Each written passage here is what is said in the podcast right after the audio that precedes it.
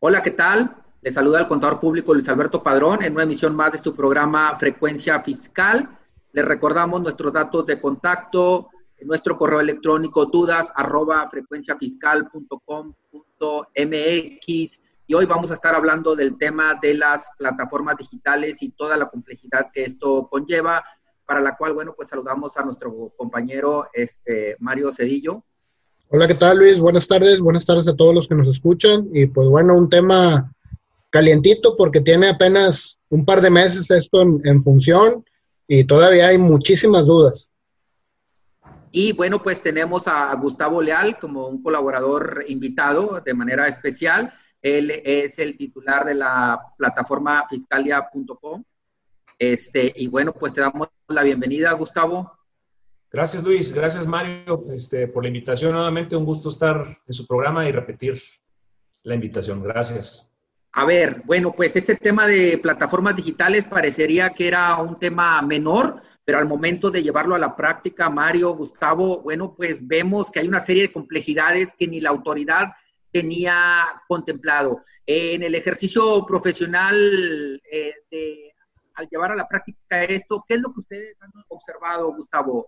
En, el tema, sobre todo a través de tu plataforma, que ahí convergen pues demasiados comentarios, demasiadas quejas, demasiados problemas sistémicos, si le podemos hablar de, este tema de las plataformas digitales, que para ubicar a, la, gente, bueno, pues es lo que está eh, pues impactando a las personas físicas que venden a través de plataformas como puede ser Uber, Didi, Amazon, etcétera, este, y que no tenían contemplado, bueno, pues esas cargas adicionales desde el punto de vista financiero. Sí, bueno, fíjate, qué bueno que tocas ese punto de, de la carga financiera, porque hay dos temas que no se previeron en la reforma y que a través de reglas misceláneas, digamos que más o menos dan alguna solución, pero, pero es importante tenerlas presentes porque afectan precisamente en la operación diaria y en el flujo y en el flujo efectivo. Eh, este, en consecuencia en el capital de trabajo. Entonces, uno de esos puntos es que originalmente se previó una tasa de retención mensual. Es decir, eh, ¿qué es esto? Es decir, sobre, sobre un monto de ingresos mensuales, sobre ese monto se iba a efectuar una retención. El problema es que en el día a día de las operaciones, si yo puedo vender 10 mil pesos un día y el siguiente día puedo vender 2 mil y el tercer día puedo vender 30 mil, y entonces las retenciones en principio no podían hacerse sino hasta que cerrara el mes, pero pues en, el transcurso del mes yo puedo estar retirando dinero y haciendo compras y reinvirtiendo, yo ese dinero lo pongo a trabajar y pudiera ser que al cierre del mes la plataforma no, eh, no, no tuviera recursos. flujo ni cuenta de dónde retenerme, ¿verdad? Ese era un problema que se, que se veía venir y entonces, bueno, ¿cómo se resuelve? Este, sacan una tarifa de retención diaria. ¿Verdad? Entonces ya se puede aplicar una tarifa de retención diaria según, según este, los, este, los, los montos de las ventas del día o de los ingresos del día. Y entonces, este, un punto que no está previsto, pero se está llevando a cabo en la práctica, es que se hacen retenciones diarias y al, y al final en el mes, entonces se hace un ajuste. Toman, ahora si los ingresos del mes aplican la tarifa mensual y, y comparan contra lo que se retuvo este, durante los días y se hace un ajuste. Este ajuste no está previsto como tal en ley, pero digamos que es una consecuencia hasta cierto punto natural de la, de la, de la misma dinámica. Entonces, primer punto es este de las retenciones que, como menciono, está, eh, pues, de alguna forma solucionado en la práctica. A ver, pero parece que está contemplado, pero ¿cuál es la realidad? Porque lo que nosotros hemos observado que las plataformas emitieron una constancia eh, mensual. O nos estamos refiriendo a dos cosas, Gustavo. Una cosa es la constancia te la expido de manera eh, mensual, pero la retención, yo como plataforma me protejo financieramente y te despojo de este dinero transacción por transacción o de manera diaria. Exactamente, sí. Es decir, yo las retenciones te las efectúo de, forma diaria y en el final del mes, en el, al final del mes, al cierre del mes, ya te expido tu constancia donde se incluyen, eh, donde se incluye el, el global, digamos, la sumatoria de todas esas constancias, de todas esas retenciones, perdón. Entonces tengo una constancia al mes, independientemente de que se me haya aplicado una tarifa diaria o una tarifa mensual. Aquí depende mucho de la, de la dinámica de, este, de la plataforma. Por ejemplo, una plataforma de, de, comercial como Amazon, donde, donde las ventas son diarias, pues ahí se conviene aplicar una, una, retención diaria. pero a lo mejor hay eh, plataformas donde, donde las operaciones no son tan frecuentes como pudiera ser, por poner un ejemplo, alguna plataforma de, de, ¿cómo se llama?, de reservaciones o de viajes o de, o de alojamientos. A lo mejor no, no es una operación tan, tan, tan, frecuente. Es una o dos operaciones al mes. Entonces, bueno, ahí se presta más para hacer alguna retención este, mensual. Entonces, depende mucho, para aclarar este punto y que no se queden con la idea de que, ah, que me afectó en la retención diaria, depende de la plataforma, el, el, este, depende de su, eh, de su naturaleza, de sus parámetros de operación, este, ellas pueden aplicar una mensual o una diaria, ¿verdad? Pero efectivamente, como dices, para que no quede la duda, la constancia sería por el periodo del mes, al margen de que sean las, de que te estén descontando de manera diaria o que te hagan un ajuste mensual, ¿verdad? Oye, Gustavo, aquí hablando de este tema de las retenciones, eh, pues cuando empezó esto, a muchos los agarró de sorpresa. Eh, muchos no entregaron el RFC o no, no lo registraron en la plataforma o lo que sea. Eh, ¿Estas retenciones son provisionales, son definitivas o, cómo, cómo me doy cuenta qué voy a hacer con ellas realmente? Porque hay bastante duda con, con, me ha tocado platicar con mucha gente, me dice, oye, es que el primer mes me retuvieron un chorro y, y recibí el 50% de lo que vendía entre comisiones y retenciones y no sé qué tantas cosas, ¿no? Sí. Bueno, fíjate, buen punto. Eh, déjame nomás ligarlo con un punto de la pregunta anterior de, Luis que tiene que ver con el flujo. Este, porque el otro punto, y lo ligo precisamente con, con, tu pregunta, Mario, eh, es, este, es que el régimen no prevé las devoluciones, o los, eh, sobre todo las devoluciones. En el comercio electrónico, la tasa de devoluciones de mercancías, sobre todo de mercancías, obviamente, es altísima, es mucho más que en el comercio tradicional. Y, por ejemplo, podemos poner la ropa, ¿verdad? La, ropa, la gente compra ropa por internet, como no, como no se la prueba, pues es, las probabilidades de que no te quede son muy altas, ¿verdad? Y menos ahorita en la cuarentena donde, donde la gente está con inactividad y con, tendencia a comer de más, pues no te queda la ropa, la tienes que devolver. En el comercio electrónico se estima que es más o menos un 25% de las ventas en ropa y en calzado lo que se devuelve. Y más o menos hay así por industrias, el promedio general es de un 13 a un 15% de devoluciones. Entonces, no prevé el esquema este, el efecto de, esas devoluciones, al menos no en las retenciones. Si la plataforma te va a estar reteniendo, vamos a poner el caso de Amazon, ella te va a estar reteniendo por cada venta que hagas. Si esa venta se, hubo una devolución total, el impuesto ya se retuvo, no hay marcha atrás. Entonces, eso también es una descapitalización. Tienes que considerar ese flujo este, en, tu, en tu, o esa falta de flujo en tu capital de trabajo, ¿verdad? Eh, si, con las reglas vienen, vienen a, digamos, a, a, prever un mecanismo para que puedas tú recuperar el impuesto retenido, pero ya es el impuesto que te retuvieron y se pagó. Tú de alguna manera lo puedes eh, recuperar este, ante las cancelaciones o las devoluciones pero no en el día a día. Entonces, las personas que estén pensando en, entrar al comercio electrónico como una alternativa ahorita, precisamente con, la, con los cierres de empresas, por, los, por el distanciamiento social y todo esto, el, comercio electrónico es una forma muy natural de buscar medios, nuevos medios de, eh, o vías de distribución o nuevos clientes. Entonces, deben tener en cuenta esto, o sea, la tasa de devoluciones, el, el este, las retenciones que les van a hacer y lo que comentaba Mario, y aquí digo su pregunta, las comisiones que se cobran, ¿verdad? Hay una comisión que la, que la empresa te va a cobrar, que la plataforma te va a cobrar, este, que no es baja, ¿verdad? Puede andar en un 7, 8% más, y entonces este, eso, imagínate un 7, 8% de comisión, más la tasa de devoluciones de tus productos, más la retención, o sea, sí es, sí es un, descuento importante. Eh, y hay que, hay que hacer una buena planeación financiera. Ahora, si no presentas tu RFC, si no informas más bien tu RFC a la plataforma digital, la plataforma digital no tiene forma de saber si eres persona física o moral.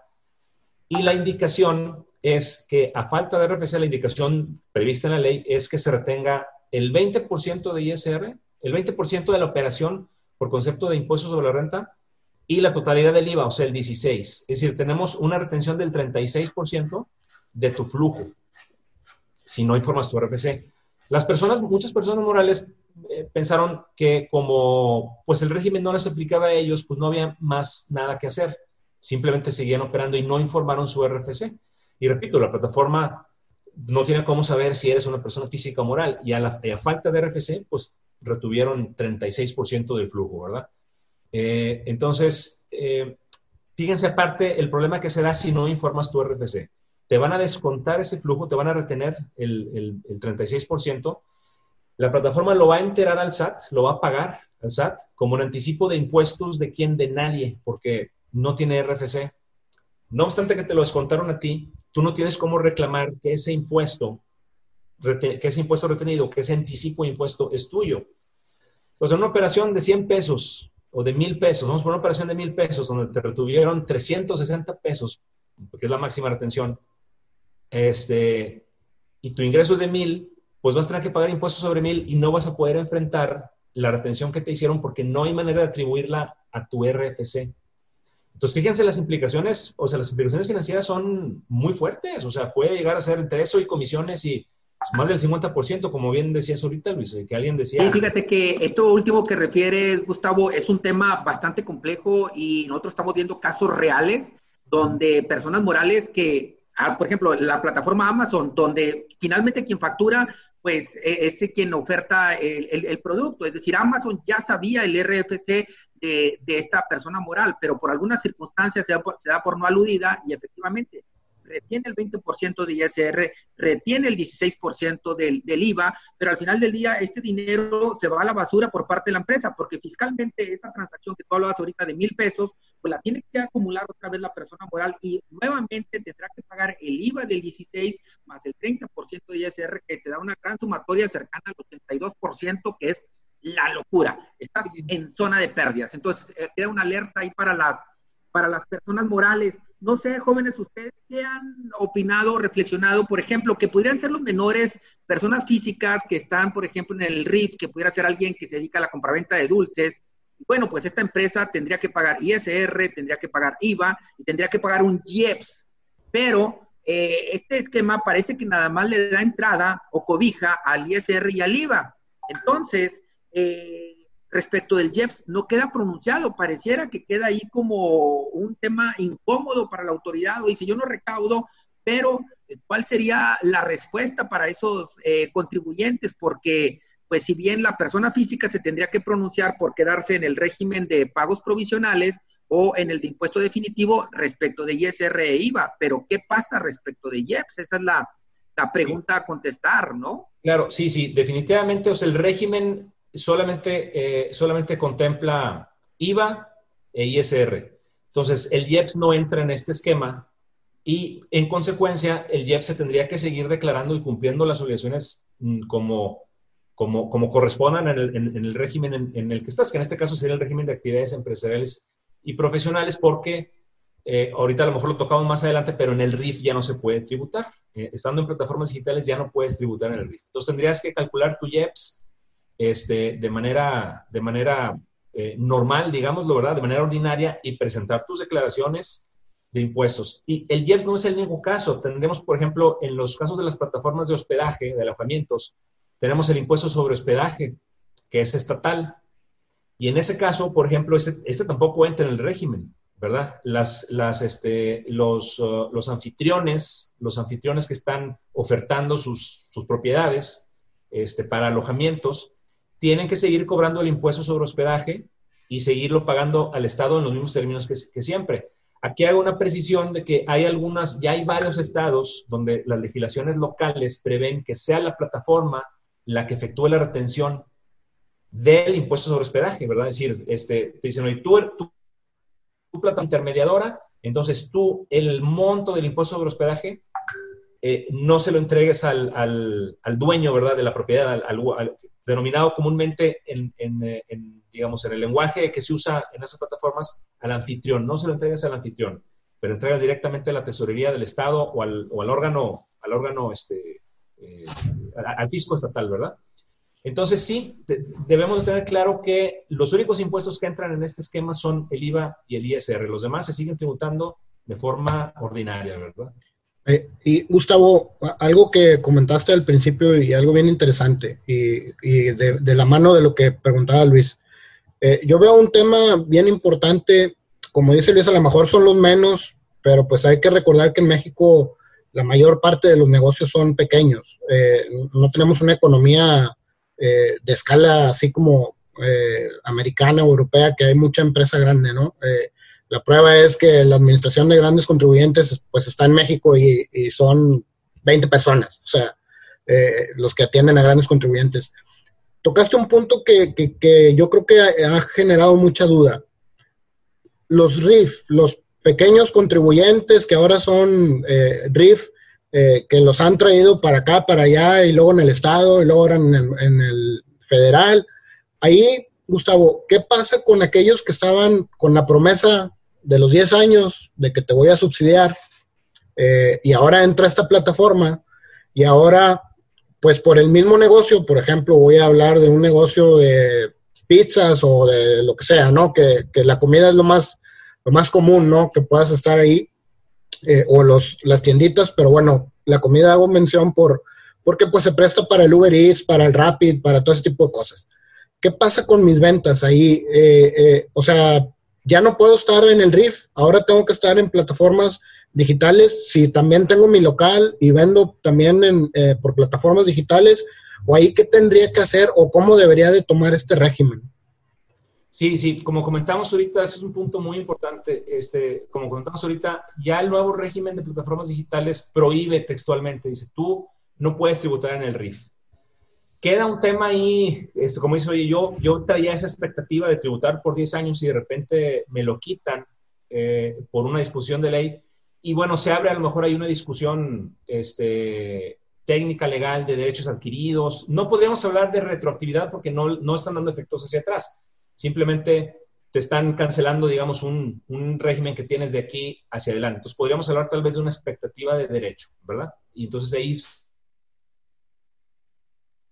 este, jurídico-filosófica muy interesante, pero el, digamos que el efecto práctico es, bueno, no puedes continuar, tienes que darte de baja en el RIF, darte de alta en, plataformas digitales, este, que es una extensión de la actividad, del régimen de actividades empresariales y profesionales, y, este, y, en consecuencia, bueno, pues ya tienes que pagar el impuesto de manera, de manera este, eh, ordinaria, digamos así, como, como todos los demás, ya no gozarás de estos descuentos.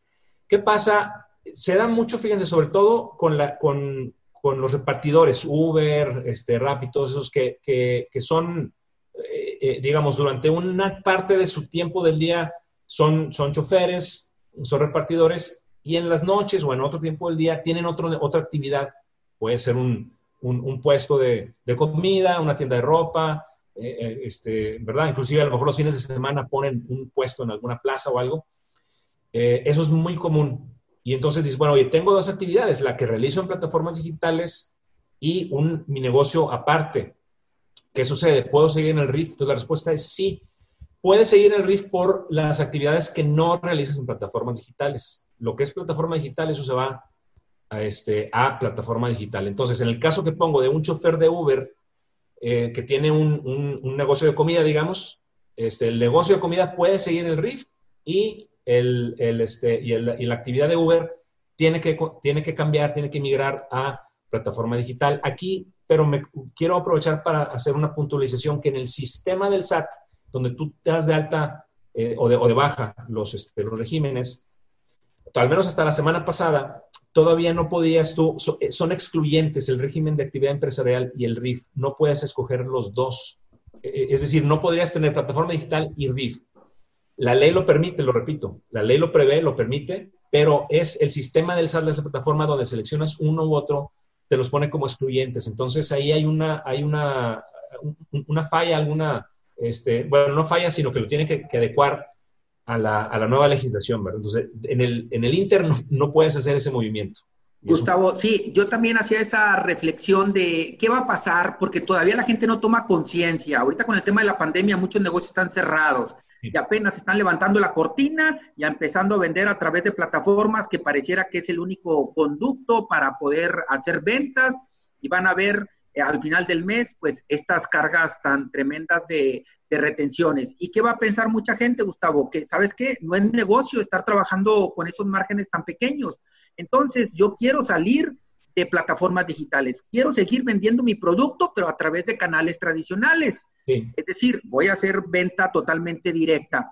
Pero ¿qué pasa? Ese contribuyente por decirlo de, manera gráfica, ya se contaminó, ya fue expulsado de RIF, lo mandaron al régimen de plataformas digitales y oye, la gran pregunta es, ¿hay reversa? Porque yo ya no quiero estar, yo probé y no me gustó.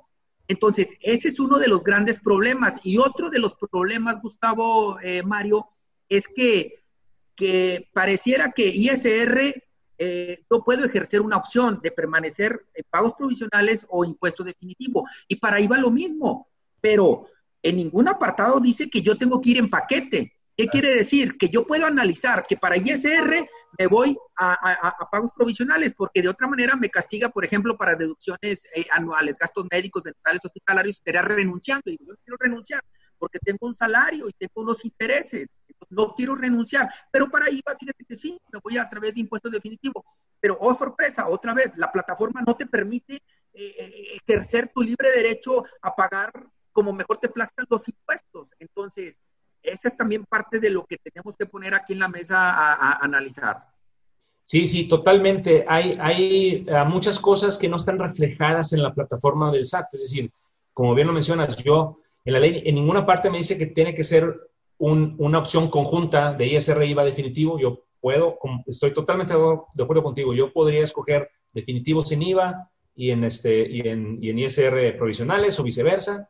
Y no se puede, en la práctica no lo puedes llevar a cabo. Entonces, esas son, son de las cosas que, pues que hay que destacar para que la autoridad eh, este, pues ponga atención en eso y pudiera hacer las adecuaciones correspondientes, ¿verdad? Bueno, pues recuerden que estamos en frecuencia fiscal, estamos con el invitado Gustavo Leal de la plataforma fiscalia.com y estamos abordando el tema de el impuesto a plataformas digitales y cómo impacta a las personas físicas. Mario, eh, se nos estamos ya en el último segmento del programa, algunos temas relevantes en, en práctica profesional que pudiéramos estar visualizando y que la autoridad pues prácticamente dejó afuera.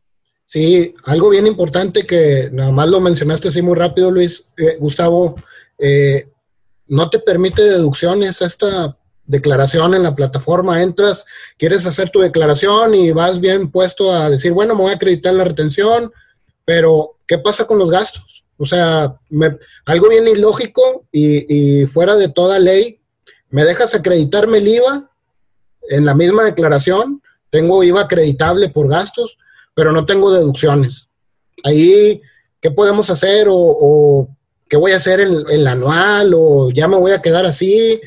Eh, se vuelve a presentar el caso, a que el ejemplo que ponías, oye, en el día pues tengo una actividad y en la, en la noche tengo otra, eh, ¿cómo reparto los gastos? O, me acredito todo en un solo lado o en el otro? ¿Qué, qué opinas al respecto, Gustavo? Mira, fíjate que este, eh, bueno, un, tema es, es, el IVA. Ahorita lo toco, este, pero lo, que dices de las deducciones es muy importante porque no es el único punto. Ha habido una serie de confusiones, digamos así, en foros y en diversas, en diversos este, medios donde se dice, oye, pues que el régimen no te, no te da derecho a deducciones, este, y por ahí también se había comentado que tampoco te obliga a facturar. Si, si tú lees el régimen, el, problema es un problema de técnica legislativa. Se incorpora una nueva sección ¿verdad? Al, capítulo 2 del título cuarto de la ley del ISR, personas físicas, actividades empresariales y profesionales, entonces incorporan una, una nueva sección este, que pareciera que es un nuevo régimen en sí aislado de lo demás, donde solamente te dice que te van a efectuar la retención del impuesto, pero no te dice si tienes deducciones, no te dice que factures, no te dice que presentes declaraciones, no te dice que, este, en fin, no, no trae más obligaciones, ¿verdad?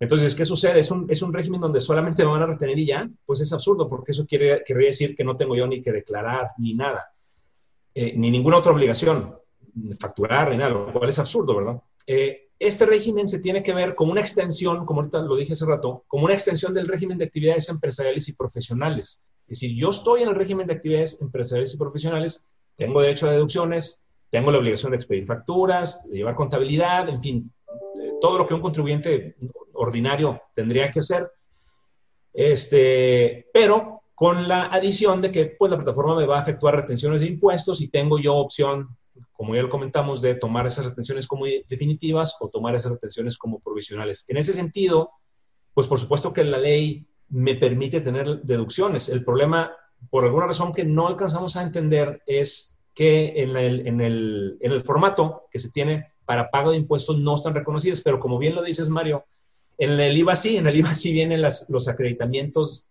del IVA pagado por esos gastos o por esas erogaciones, lo cual pues es también absurdo. Entonces, este, ¿qué, qué sucede aquí? Pareciera que no hay una salida este, así eh, eh, eh, con base en ley, ¿verdad?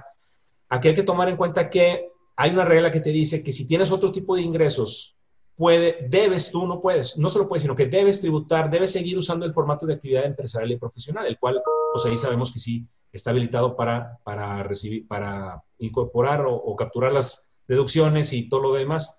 Entonces, aquellas personas que tengan un ingreso adicional, por mínimo que sea, pudieran, este, pudieran acceder a esta plataforma y tomar sus deducciones y pagar sus impuestos eh, normales. Porque hay otra cosa, hay que recordar que el régimen de actividades empresariales es un pago acumulativo. No es nomás lo, de este mes, no es nomás lo de a partir de junio. Es un pago que tengo que hacer considerando mis ingresos desde enero a la fecha, ¿verdad? Exacto, exacto.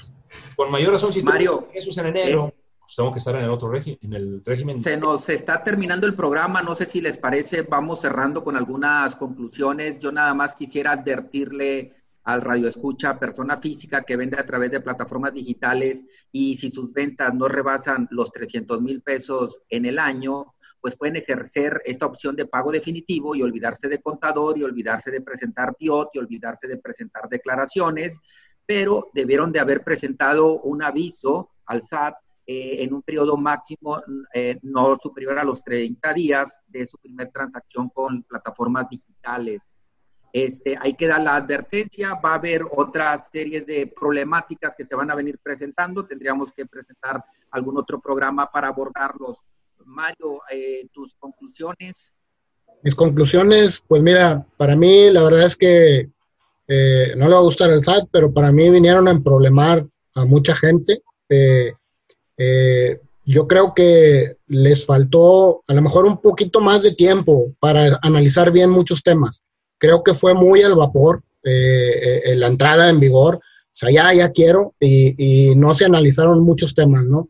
Eh, pero bueno, ya estamos aquí, como decíamos, pues es, ya es la práctica, ya tenemos dos meses y finalmente, pues para todos los que nos escuchan, pues yo creo que vale la pena por ahí asesorarse bien, acercarse con, con, con los, con los que saben, digamos así. Eh, eh, la gente del RIF probablemente estaba muy acostumbrada a que pues yo solito hacía mis cosas, ¿no? Bueno, si ahora si tienes plataformas, pues no vas a poder, porque la verdad es que no está tan sencillo, ¿no? Eh, eh, Gustavo. aparte de lo que comentamos ya del análisis financiero, que es muy importante antes de entrar a esto, que es, básico, este, yo sí quiero dejar sobre la mesa que este régimen me parece que es un elemento que viene a inhibir el desarrollo del comercio electrónico. Porque las barreras de entrada ahora son muy superiores. Es decir, si yo, yo quiero entrar al comercio electrónico, voy a tener que enfrentar muchos obstáculos de forma que me va a convenir, voy a estar más, más este, incentivado a quedarme en el comercio tradicional y eso no puede ser bueno en el contexto, en el contexto actual, donde el comercio electrónico en México está en una etapa muy temprana todavía, necesita desarrollarse y, y, este régimen sí me parece que viene a ser un, inhibidor, ¿ok? Este, y bueno, pues me, me, quedo con eso. Fíjate, yo nada más remataría, Gustavo, tu idea allí, esa crítica, pero ¿cuál pudiera ser la solución? Pues estas personas físicas que están en plataformas digitales y que de manera desleal eh, eh, el SAT les impone este castigo por el simple hecho de ser personas físicas, pero están vendiendo el mismo producto o servicio u ofertando la casa, habitación en renta, pues lo mejor es que se pasen a, tributar como persona moral, puede ser una sociedad por acciones simplificada, no tiene que pagar notario, y allí se despojarían totalmente de todas las retenciones y este programa eh, del tema de las deducciones, por ejemplo, pues ya no las tendríamos. O sea, esa pudiera ser una, un tema puntual. Si las retenciones están impactando en tu bolsillo, pues salte de la esfera de persona física, empieza a tributar como persona moral con todas las complejidades que esto conlleva, pero te quitarías ese 20% de retención y ese 8% de, de IVA por allí, este, que pudiera ser una, una salida, ¿verdad? Este, bueno, pues no sé si hay algunas ya para despedir, Mario, este, palabras finales. Pues asesórense. La verdad es que ahora sí eh, creo que íbamos bien, la verdad. Eh, creo que el SAT había simplificado bastante. pero pues ahora eh, la verdad es que es mejor asesorarse, ¿no? Bueno, pues les damos las gracias. Este fue su programa Frecuencia Fiscal. Se despide el contador público Luis Alberto Padrón, en la coconducción Mario Cedillo y como invitado especial Gustavo Leal. Te damos las gracias por haber participado en el programa del día de hoy. Un gusto, muchas gracias. Bueno, nos vemos hasta la próxima. Esto fue Frecuencia Fiscal.